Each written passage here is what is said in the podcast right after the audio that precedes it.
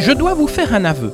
J'ai toujours été quelqu'un de curieux et je me suis toujours intéressé au vécu des personnes qui m'entouraient. Cela me permettait de mieux les connaître et de les découvrir, ce qui j'en suis sûr est un réflexe généreux. S'intéresser aux autres facilite les relations avec ceux-ci. En créant en 2018 le podcast natif Les interviews d'Eric Cooper, j'avais le projet de partager avec tous et toutes le voyage que je faisais en découvrant la vie et les réalisations des personnes qui, à mon micro, racontaient une histoire, leur parcours de vie ou leur création. C'est sur le ton d'une simple conversation que se déroulent les interviews d'Eric Cooper. Le décor est simple.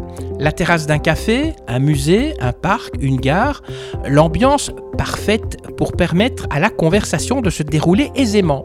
Le seul témoin de ces mots échangés, c'est le micro qui restituera fidèlement les échanges et les bruits extérieurs. L'auditeur ou l'auditrice n'assiste pas à cette conversation, mais si il ou elle ferme les yeux, il ou elle sera à mes côtés et grâce à son imagination suivra l'interview pour découvrir de façon virtuelle l'acteur ou l'actrice du podcast qui pourra être une personne connue ou inconnue. J'espère que vous aurez un plaisir certain à écouter ce podcast et que vous vivrez un moment unique et hors du temps grâce à celui-ci.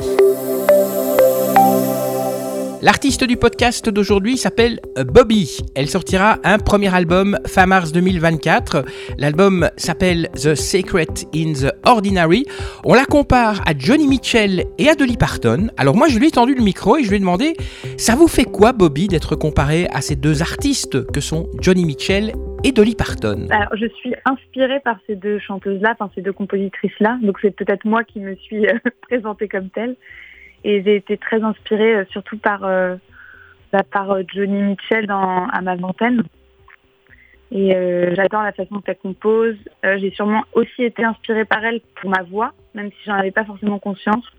Mais sur le côté, bah, sur l'utilisation du vibrato notamment.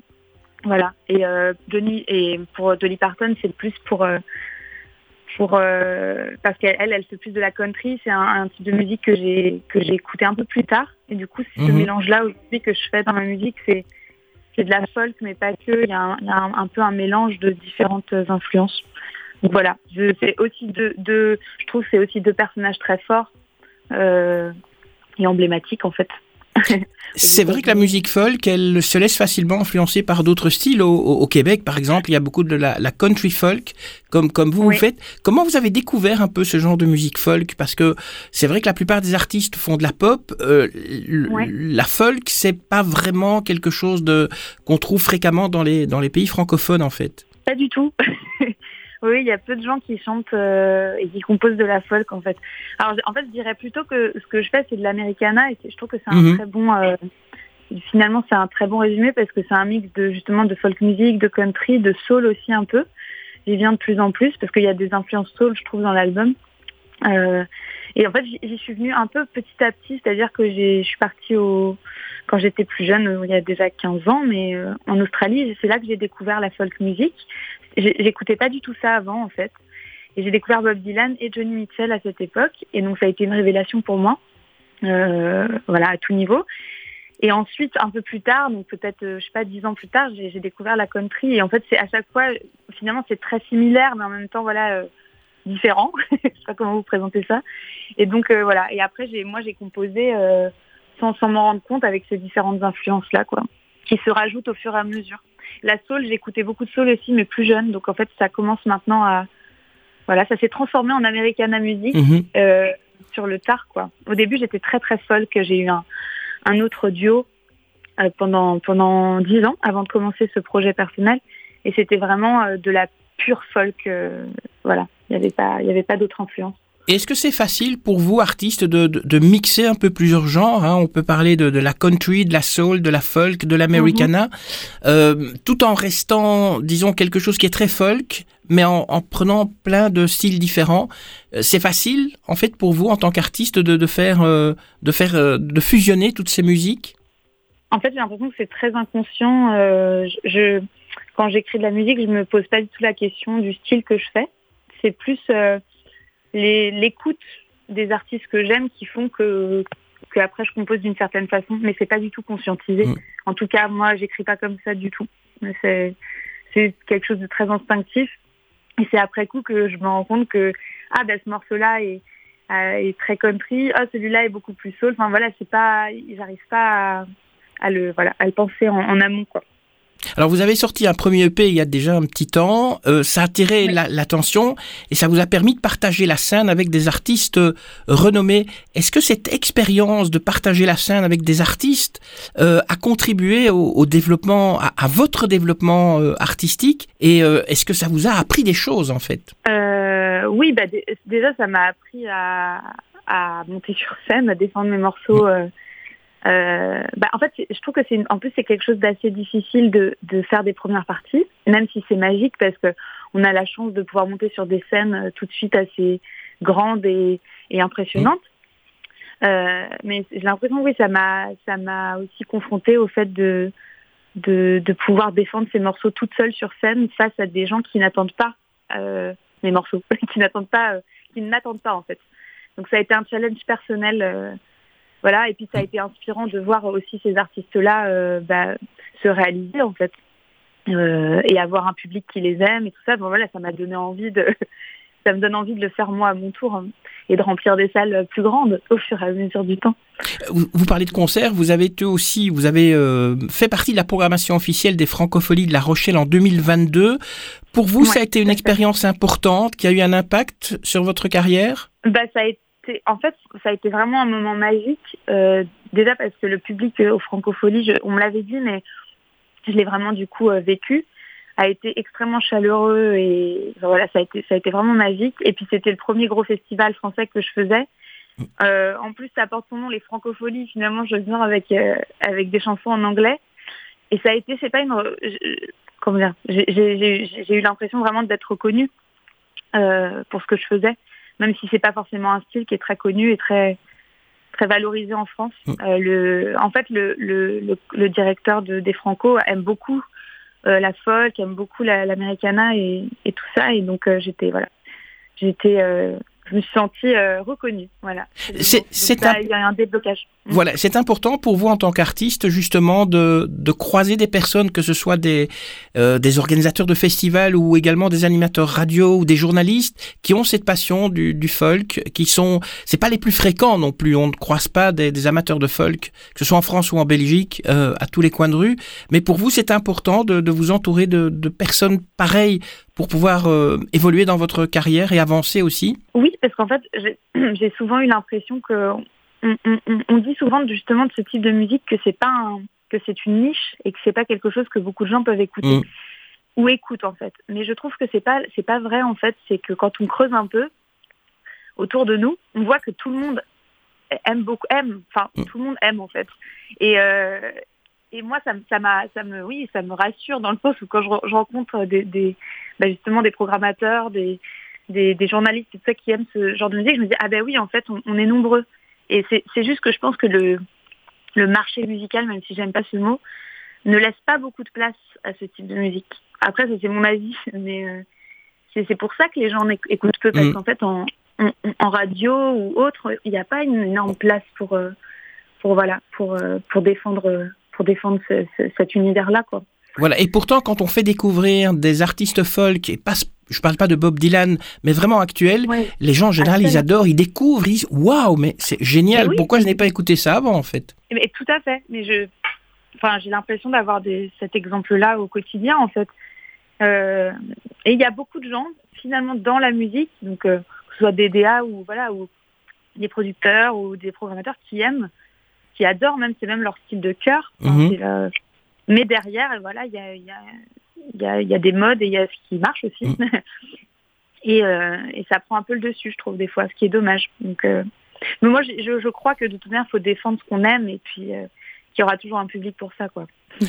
Fin mars sortira votre premier album. C'est un vraiment c'est un moment très important pour un artiste, un premier album, ou bien c'est un peu la suite logique. On fait des concerts, on fait un P, on fait un album? Ah non, c'est c'est un moment ouais, ouais non c'est un moment super important et on y met beaucoup. Euh, en tout cas moi personnellement j'y mets beaucoup d'attentes et c'est symbolique aussi. Enfin voilà, ne, ne serait-ce que l'objet Mhm. que, je vais recevoir, le vinyle, le CD, tout ça, ça non, ça cristallise euh, des années de travail. Euh, et, et, ça aussi, ça va, comment dire, ça présente vraiment ce que je suis aujourd'hui en tant qu'artiste, musicalement, je veux dire. donc non, c'est un moment très important, ouais, vraiment.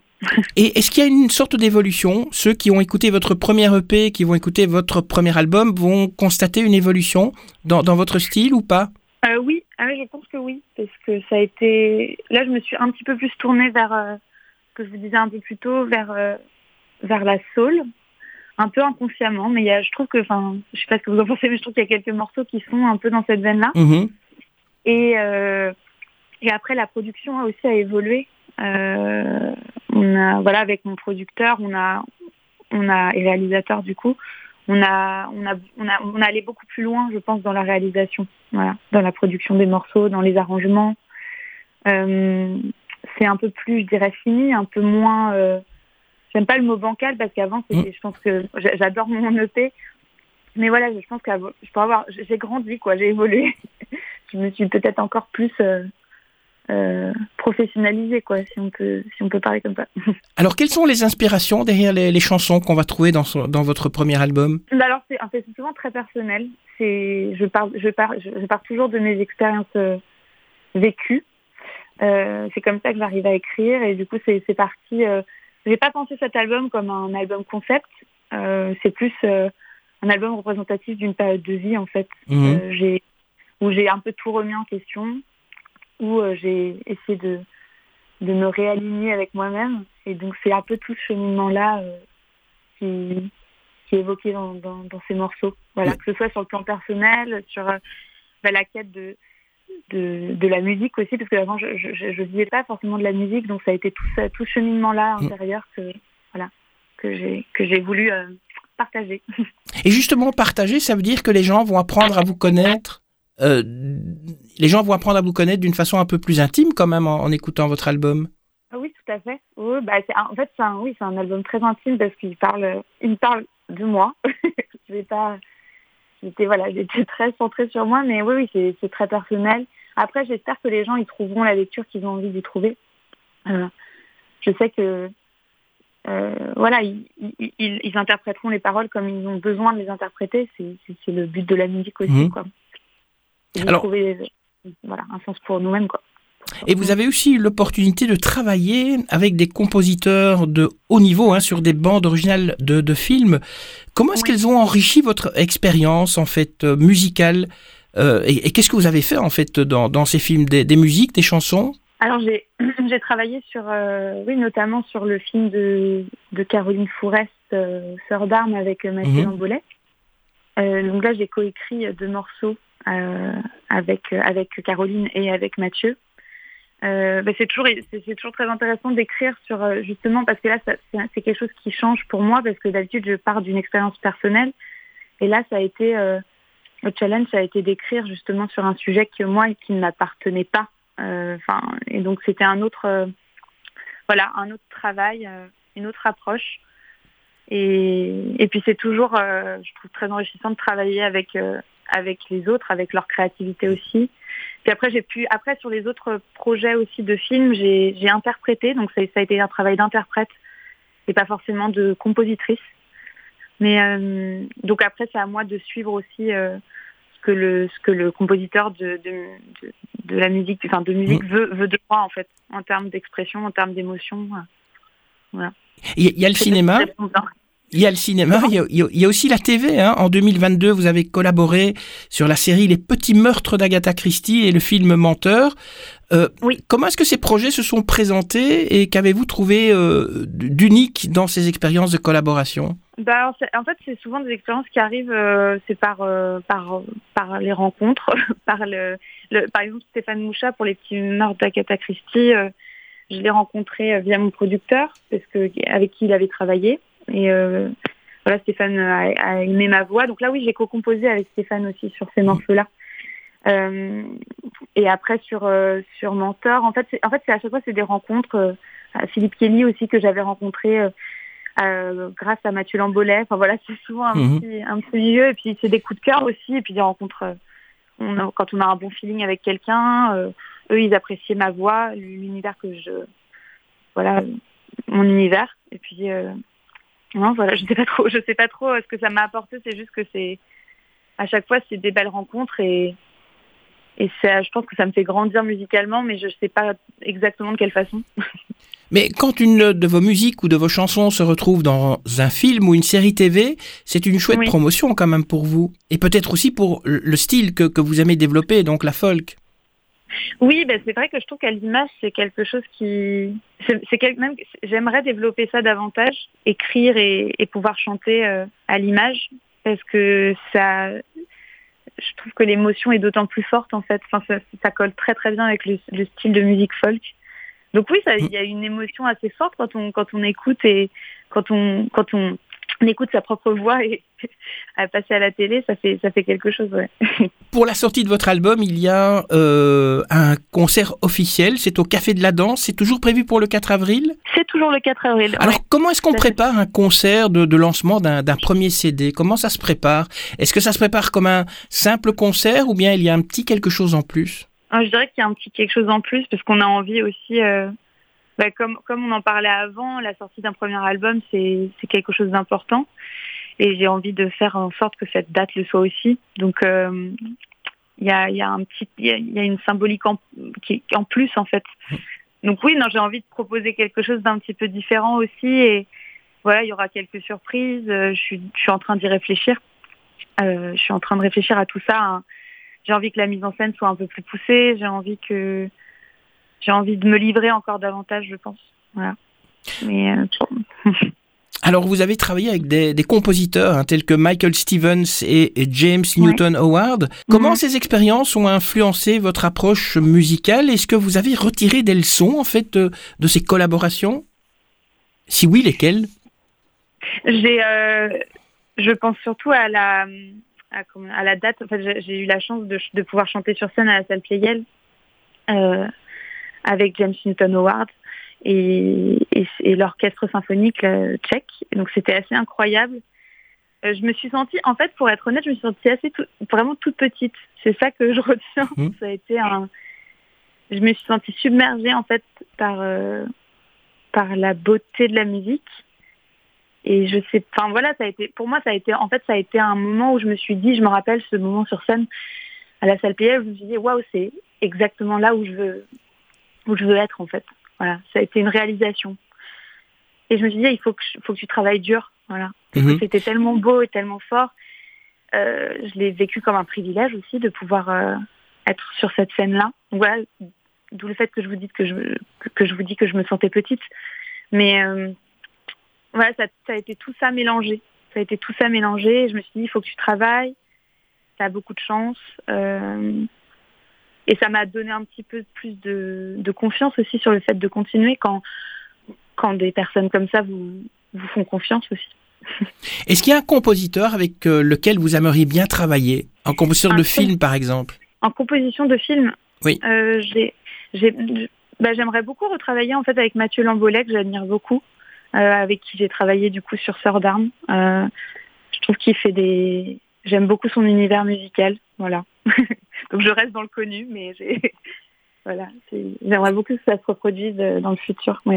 Alors vous avez une série de, concerts qui est prévue, certains sont en France. Est-ce que vous aimeriez bien, par exemple, un jour euh, aller euh, au Canada ou voir aux États-Unis? Est-ce que vous avez déjà fait des, premières approches, puisque vous avez déjà travaillé avec des, compositeurs hein, comme James Newton Howard, donc vous connaissez peut-être un peu la, mentalité américaine J'aimerais beaucoup aller, oui, aller me, me confronter à, la, à, la, à, la, musique aux États-Unis. C'est vrai que c'est un de mes rêves.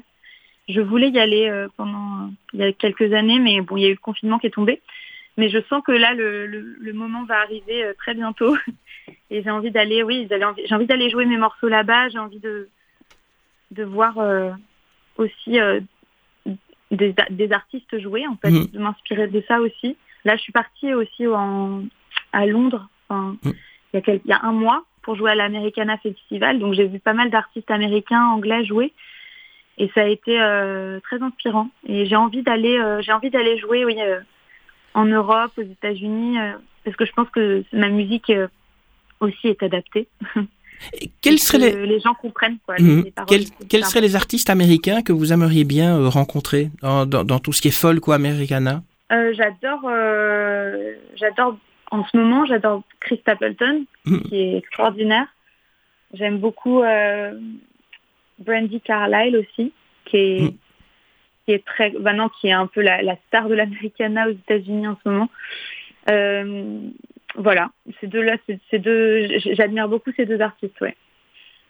Alors, euh, qu'est-ce que vous pensez de la, réception de la musique par votre public? Puisque c'est vrai qu'on commence à, parler un petit peu de vous dans la presse. Je pense qu'il y a eu un article dans, le Figaro.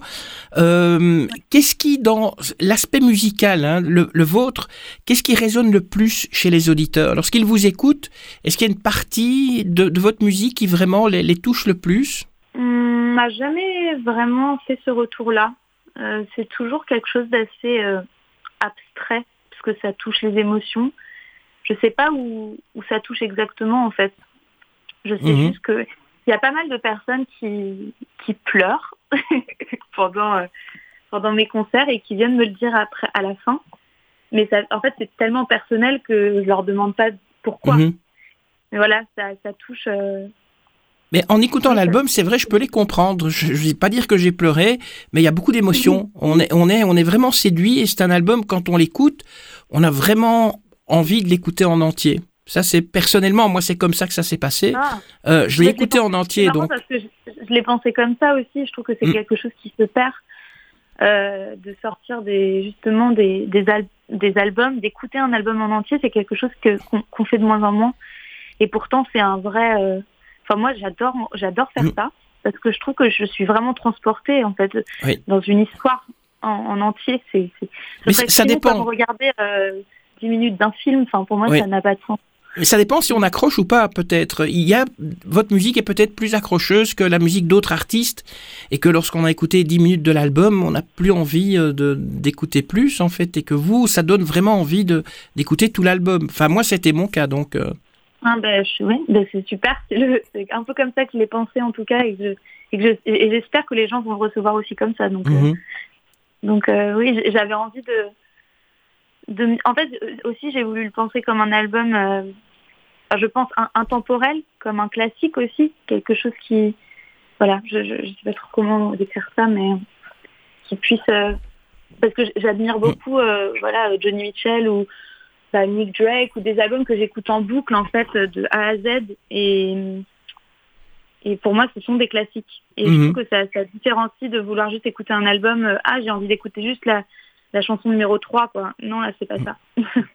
Et votre avenir, vous, vous, le voyez comment euh, Parce que vous, vous, pensez que vous allez faire partie de ces artistes qui vont faire découvrir euh, la folk en Europe, que ce soit en France, en Belgique ou dans d'autres pays? J'espère, je l'espère. je, en fait, j'espère représenter aussi, euh, c'est peut-être un, peu prétentieux, mais la, France, mm. la, France aussi, parce qu'il y a, c'est pas, il y a peu de personnes en France qui font ce style de musique, et, et j'ai envie de le défendre aussi ça, euh, voilà, en Europe ou ailleurs. Euh, donc j'espère jouer. ce que je vois pour moi dans mon avenir, c'est oui, c'est jouer, jouer à l'international, jouer sur des scènes bah, en Europe, aux États-Unis et en France évidemment, mais faire voyager un peu ma musique. Mm. Ça y est, c'est fini. Merci Bobby d'avoir répondu à mes questions. Je rappelle donc que votre album qui s'appelle The Secret in the Ordinary sortira fin mars 2024. Si vous voulez en savoir un petit peu plus sur cet artiste, eh bien allez, n'hésitez pas, n'hésitez pas surtout à aller sur son site bobbymusic.com. Voilà, maintenant c'est vous les auditeurs, vous entrez en, en mission puisque votre mission, après avoir écouté et apprécié j'en suis sur ce podcast, c'est bien sûr de le liker, de le partager. N'hésitez pas bien sûr à vous abonner, comme ça, eh bien, vous pourrez être tenu au courant de la publication du prochain podcast. Et puis surtout, si vous êtes actif sur les réseaux sociaux, partagez-le. D'avance, merci. Allez, sur ce, on se quitte. Que la force soit avec vous et avec tous les autres, comme j'ai dit toujours. Et puis, rendez-vous pour un prochain podcast. Bye bye